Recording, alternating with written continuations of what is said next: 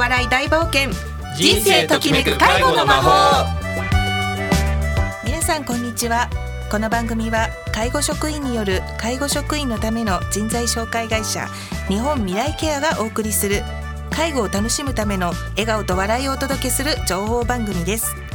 日本未来ケアは介護職員の方のキャリア相談転職派遣などのお仕事紹介を主に行っており昨年吉祥寺にオープンしました。この番組では介護職として働いている方や介護に関わっている方の本音トーク介護にまつわる嬉しい話苦労や相談などみんなで知恵を出し合う時間にしていきたいと思っています。お相手は日本未来ケアの新田玲子とアシスタントの小山千春です。新田さん今回もよろしくお願いいたします。はいよろしくお願いいたします。はいさあ9月になりまして、はい。季節の変わり目というところでもあるんですが、はい。この変わり目というところでちょっと最近何か起こった変化や、何か違ったこと変わったことなどあったかなっていうことを ちょっとオープニングでお話ししていきたいんですが、はい。新田さん新田さん、はいはい。なんと先月おん。誕生日だったということで、本当ですね。びっくりしました。忘れてました。誕生日でした。先月ですけれどもね。はい。あの誕生日をめでたく迎えましてですね結構な長い間を生きてきたなと実感しました。また8月はやはりね、学生の皆様としては夏休みなんかもありましたが、はい。まあ、お盆休みちょっと長めのお休みもあったんじゃないかなと思うんですが、どこかお出かけとかはされましたか？そうですね。あの今回はあの久しぶりに北海道の実家に戻りまして、うん。1週間ほどお休みをいただきましたのであの実家に帰っていろいろとこう行ってきましたね。あのあちこち北海道回ってきましたよ。はい。結構こう関東の方では雨が続いてちょっとジメジメしてたんですが、はい。北海道はい。かがでした、快晴でした。うん。晴れ女なので。そうなんですね。はい。そうなんですよね戻ってきたらね東京暑くて びっくりします。そうなんですよね。なんか梅雨がちょっと、あれ？終わったはずなのにまだ開けていなかったなと思うようね。な、おかしな天気でしたよね。はい。はい。まあ、そんなちょっと雨のジメジメしたところもありますけれども、さあ皆さんとしてはお気持ちの変化また環境の変化などありましたでしょうか？今回はですね完全保存版失敗しない介護の職場選び教えますをテーマにお送りしていきます。それでは介護とお笑い大冒険。人生ときめく介護の魔法。スタートです。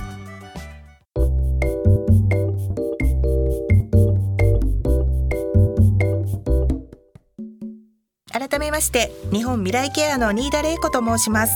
アシスタントの小山千春です。今回はゲストに前回に引き続きケアマネージャーの五郎さん。そして今回は日本未来ケア代表取締役社長の高村和弘さんをお迎えしてお送りしてまいります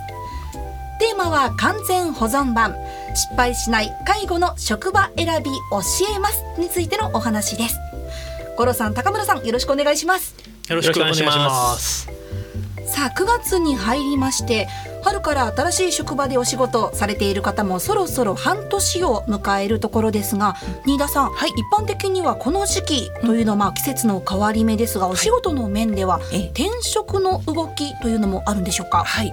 そうなんですよね。あの実は今時期、まあこれから年末にかけてというようなタイミングだと思うんですけれども、まあ春から就職して半年経って、まあそろそろ年末に向けて、えー時間も経って慣れてきたな、えー大変な時期になってきたなということで転職をしようかなと考える人がちょっと増えてくる時期というのは確かにありますよね。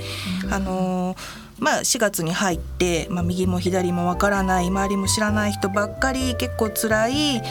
時期をずっと迎えて人間関係を一生懸命作って1ヶ月ぐらいで仕事のプレッシャーと戦いながら3ヶ月ぐらい、えー早く覚えなくちゃとかやりながらそうすると今度会社の周りが見えてきて自分のイメージとそれから入った会社のギャップとかねそういうのがだんだん見えてくるのがだいたい半年今時。期ぐらいかなと。なので、まあ、これからちょっと転職っていうのはどうなんだろうとかってね、考える人っていうのはやっぱりちょっとね経験者の方もそれからお仕事未経験で入られた方なんかもあの出てくる時期かなと思ってますね。ですので今回はそのよくね皆様からご相談をいただく内容などもございますので、はい。疑問質問などについてご紹介しましてポイントなどを五郎さんにまずは伺いながらお送りしていきたいと思います。五郎さんよろしくお願いしします。はいよろしくお願いします。ではまず五郎さん、はい。これからえ。介護の仕事を始めようとしている方からご質問をいただいているんですがはい。介護の仕事をするのに経験っていうのはどれくらい必要なものでしょうか？そうですね。あの経験もちろん経験まああるに越したことはないですけれどもあの必ずしもあの絶対に必要っていうわけじゃないかなと思います実際私もだいぶ前ですけど全然経験もない状態でこのお仕事始めて、えーまあ温かく育てていただいて、まあ、なんとか あの一人前にできてるかなというところなんですけどそういう方も多分ねいっぱいいらっしゃると思います。で我々普段生活してまして例えば、えー掃除とか洗濯炊事とかあとはまあお子さんいらっしゃる方育児とかそういう経験されてると思うんですがそれがそのまんま活かせるそういうお仕事だと思いますので、えーまあ普通に、ね、生活してる方であればあのその経験を活かせるというふうに思います。はいありがとうございます。では次の質問ですがはい。介護のお仕事をするのに資格というものは必要でしょうか？あ資格ですね。私あの経験も資格もなくこの仕事入ったのであの、はい。全然あの大丈夫、えーと言いますかあの資格を、まあ、制度上ね必要とされてる職種っていうのはホームヘルパーぐらいなんですよね介護の職種でいうと。それ以外の、えー介護職種は、まあ、基本的にそのそれぞれの施設さんの判断で、えーまあ決められてるというか、まあ、求人票を見てもらって、まあ、特に資格を求められてなければ全然応募もできるできますよということ。特に今あのだいぶね人手不足の状況がありますのでその条件も採用条件も緩くなってきてますのであの経験未経験未、えー資格資格のない方でもどうぞという求人はあの出てるんじゃないかなと思います。まあ、ただ一方まあ施設にとってはその資格のある人を採用した方が、えー例えばそうですね介護保険の加算の収入が増えたりですとかあとその資格者が大勢いますよっていう評判が、えーまあ良くなったりとかそういう、えー施設側のメリットがあったりとかあと、まあ、逆に、えー働く側も資格がある方がね当然給与も高いっていう、えーそういう条件も多いですので、えーまあ資格取れるんであれば時間のある方はまず資格を取って、えーお勤めになるという方法も、えーあるかと思います。なるほど。施設によっても違いますが、やはりまあ目指す上では資格があると有利に働くことも多いということで、はい。では五郎さんこの資格の取得資格を取るためにはどうやって始めたらいいんでしょうか？学ぶ方法などをぜひ教えてください。はい、えーとまあ、入り口の資格資格といいますか研修なんですけれども、はい。えー介護職員初任者研修というのがあります。これがあの、まあ、かつてのホームヘルパー2級にあたるんですけれども介護の基本を学ぶための入り口の研修という今位置づけになってます。でまあ時間とお金がやっぱり必要ですので、えーえー例えばまあ時間のない方は通信教育が、えーあったりしますのでそれを利用していただいたりとかあとあのハローワークで休職されてる方については、えー基本無料で受講できるコースなんかもあったりしますのでそういったものも、えーご利用いただけるかなと思います。はい、なるほど今通信講座って確かにこう資格を自宅で取れるものもはい多いかなと思いましたが、はいハローワークでええ無料講座があるのは初めて知りましたあ意外とね知られてないかもしれないですね。はい、なんかハローワークのイメージはお仕事を探しに行く場所っていう感じだったのでこう、はいステップアップを目指せる知識を取得できる場所でもある。っていうのははい、初めて今回知りました。えそういうご相談も受けてくれると思いますのでね。はい。なるほどではそのさらにステップアップ、次の段階に進む時どういうことをしていったらいいんでしょうかあはいまあ、介護について言うと、まあ、最終的に国家資格が介護福祉士ですよね、まあ、そこを目指すんですが、あのー今その手前で実務者研修というまた、えーまあ、2段階目の研修というのかなこちらを、え受講しないと、え介護福祉士の受験資格が、得られないと、えー、いうことになってます。かつてはね実務経験3年だけで、えー、試験受けられたんですけれども、今その実務者研修を受講する必要もありますんでそちらへ進んでもらうという流れになります。まあ、より実践的な知識をそこで身につけて経験を積んで、えー、国家試験を受けて、えー、介護福祉士にと、まあ、そういう、まあ、流れというかステップを踏んでいただくという感じですかね。さらに高度な資格この国家試験の介護福祉士目指すところもあるというところですね。はいさあではいろんな資格まずありますが取った後ですが働く場所実際の場所としては職場どういった職場があるんでしょうか？はい、えー、大きく分けると、まあ、高齢者の、えー、施設と障害者施設とこういう2つに分けられるかなと思います。えー、でまあその中でも、えー、さらに、えー、入所施設それから在宅サービスの、えー、事業所というふうに分かれてく、えー、るんですけれども、はい、あのまあ、例えば高齢者の、えー、方で言いますと入所施設といえば、まあ、老人ホームとかグループホーム、えー、前回もお話しましたけどもそういう、まあ、24時間え利用者さんの生活を、ま介護していくというタイプの施設とそれから一方であの在宅サービスというのはご自宅で暮らしている方を支えるサービスですね、えー、在宅サービスをさらにまた2つに、えー、分かれまして通所系のサービスと訪問系のサービスの2つに分かれます。えー、通所の方っていうのはまあよく聞くデイサービス。がこれにあたる、えー。かな、あのデイサービスだから例えば業務としては送迎の業務だとか、えー、リハビリとかレクレーションに力を入れてるそういう事業所が多いですね。だからそういうのが得意ですよっていう方はあの通所系のサービスが向いてるでしょうし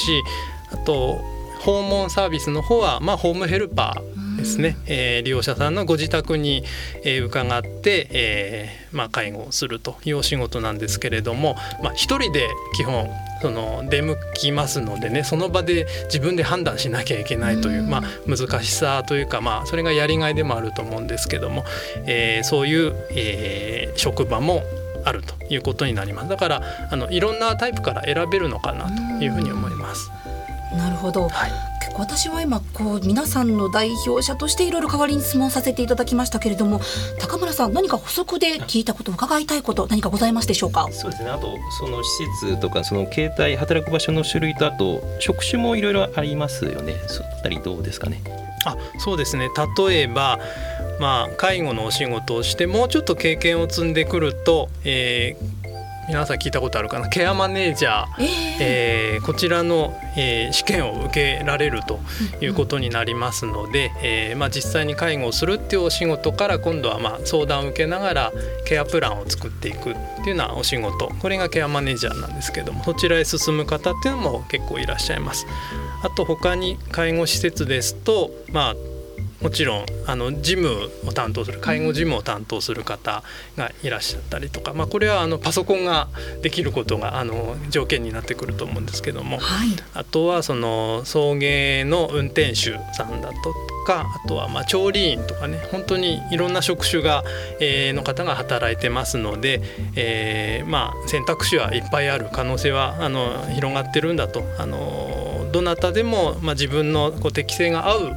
えー、ポジションっていうのがあの必ず見つかるんじゃないかなというふうに思ってます。なるほど。介護施設での勤務といっても内容また職種など中にいろいろあるものなんですね。そうですね。はい。よくわかりました。では後半はですね実際に介護のお仕事に現在ついている方からの疑問また質問にお答えしていただきたいと思います。ではここで一曲お送りしたいと思います。ナンバーはカーペンターズでトップオブザワールド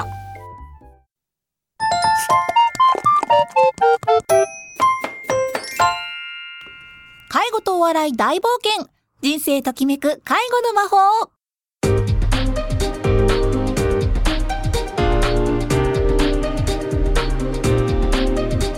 改めまして日本未来ケアの新田玲子です。アシスタントの小山千春です後半も引き続きケアマネージャーの五郎さんそして日本未来ケア代表取締役社長の高村和弘さんにお付き合いをいただきながらお話を伺ってまいります。お二人ともよろしくお願いします。よろしくお願いしますお願いします。はい。それでは後半も皆様からの質問また疑問にお答えしていただきますが実際に介護職として現在も働いている方からの転職について質問をこれからご紹介していきたいと思いますでは新田さん、はい、どんな質問がありますでしょうか？そうですね。あの本当にたくさんの方からいろいろなご質問などをお受けするんですけれども、まあ、私がこう印象として、まあ、多いかなというのはやはり今まで自分がやっていた施設でのお仕事と今度新しく入った施設でやり方が違うのでちょっと戸惑うんですなんていう話はスタッフさんからよくあの伺うんですけれどもね五郎さん。どうですかね、ね、この辺り。はい、例えばまあ、あの前回も言った特養特別養護老人ホームと有料老人ホームではあの制度的なあのあり方サービスの提供の仕方も違ったりということで、まあ、ある意味その違いは当然のこと当たり前の部分もあるんですよね。うん、えー、その中で、えーまあ、学ぶべきところは学んでいただくっていうそういう姿勢は大事になってくると思います。ただあのやっぱり今転職されるっていう方であればその自分の経験を生かしてやっぱりえ、業務改善に役立てたいとかそういう、え、お考えもあろうかと思いますので、えま、ただねそれをいきなりぶつけてもなかなか聞いてもらえない、え、状況もあるかと思います。あのしっかりまず土台作りですね人間関係をしっかり作って、えまあ、まず自分自身が信頼される働き方をするそれをしっかりあの分かってもらってその上で、え、自分の提案をしていくと聞いていただけるようになるのかなというふうに思います。はい、はいその通りですよね。あとあれですかねそのリーダーとかその管理者の人がこう現場分かってくれないとかこうきちんとこう指導しないっていう悩みもよく聞くんですけれども。これはよく聞きますね。もうほとんどこういう悩みが、あのどこにもあると思うんですけれどもやっぱり何て言うのかな介護の仕方は皆さんあのきちんとマスターしてるえー、そういう、まあ、リーダーさん多いと思うんですけれども、それをその後輩スタッフの皆さんに指導するその指導の仕方っていうのをあんまり教わってないんじゃないかなっていうふうに感じることは多いですね。まあ、そういう意味では、まあ、そこのまあ、組織の問題っていうのかな人材育成の計画だったり研修の在り方によるところもあると思いますので、まあ、その辺は あのお勤め先に期待する部分だと思うんですけれどもあと今の状況として人手不足なのでそのあんまり厳しく指導するとその人は辞めちゃうんじゃないかみたいな。それでちょっと指導をためらうみたいな面もあのあるのかなというふうに思います。まあ、そういう場面を見てあのまあ、皆さんがねあの将来先輩になって指導する、え、立場になった時に、まあ、いい指導者になれるように、え、それを目指していただくと、えまあ、転職希望される方は結構ねそういう経験ね人を育てた経験っていうのもあると思いますのでそういうのもしっかりあの生かしていただけるんじゃないかなと思います。うん、はい、なるほど。まあ、あとさらに、まあ、会社ですかね。もう本当経営側がこう現場分かってなくて、全然ダメみたいな ことをおっしゃる方もいらっしゃるんですけど、はい、そなりどうですか、ね、あそれもよく聞く話ですよね。で私がまあ日頃感じてるのはちょっとその逆を考えてみたらどうかなと。まあ、要するにその現場のスタッフの方がどれだけ経営のことを分かってるのかな考えた時に、えーまあ、例えばそのやっぱ一番多いのはあの現場大変だと人が足りないなんとかしてくれっていうことだと思うんですけども。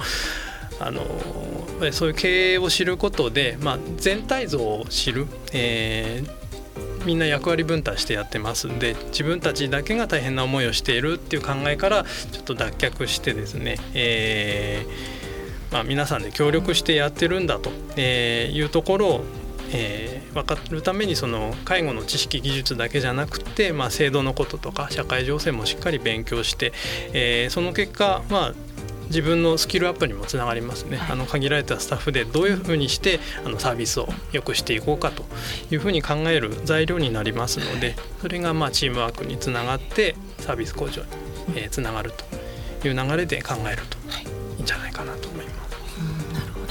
確かに今ちょっと五郎さんからもありましたが現場人が足りないとかやはりいろいろね悩みであったりご相談を受けること新田さんあるかと思うんですけれども、はいはい、どういったことがやっぱり聞かれることって多いですか？そうですね、もう本当に悩みや疑問ってたくさんみんなそれぞれあると思うんですけれども、やっぱり仕事を選ぶ時ってご自分のあの希望っていうのがたくさんあると思うので、まあ、こだわりっていうんですかね譲れないポイント家から近いとこがいいかなとかあの給与はここじゃなきゃ嫌だなとかあのスタッフさんどのぐらいの体制になってますか人はたくさんいるんですかとかねあのたくさんあのいろいろな疑問とか不安を持ってあのご相談を受けることが多いんですけれどもまあ、自分の、まあ、譲れないポイントとか、えー、ここはあのやめてデメリットメリット、まあ、両方あると思いますので、うん、その辺を考えながらあの、まあ、仕事は選んでいくのがやっぱりいいのかなというふうに感じてはいますよね。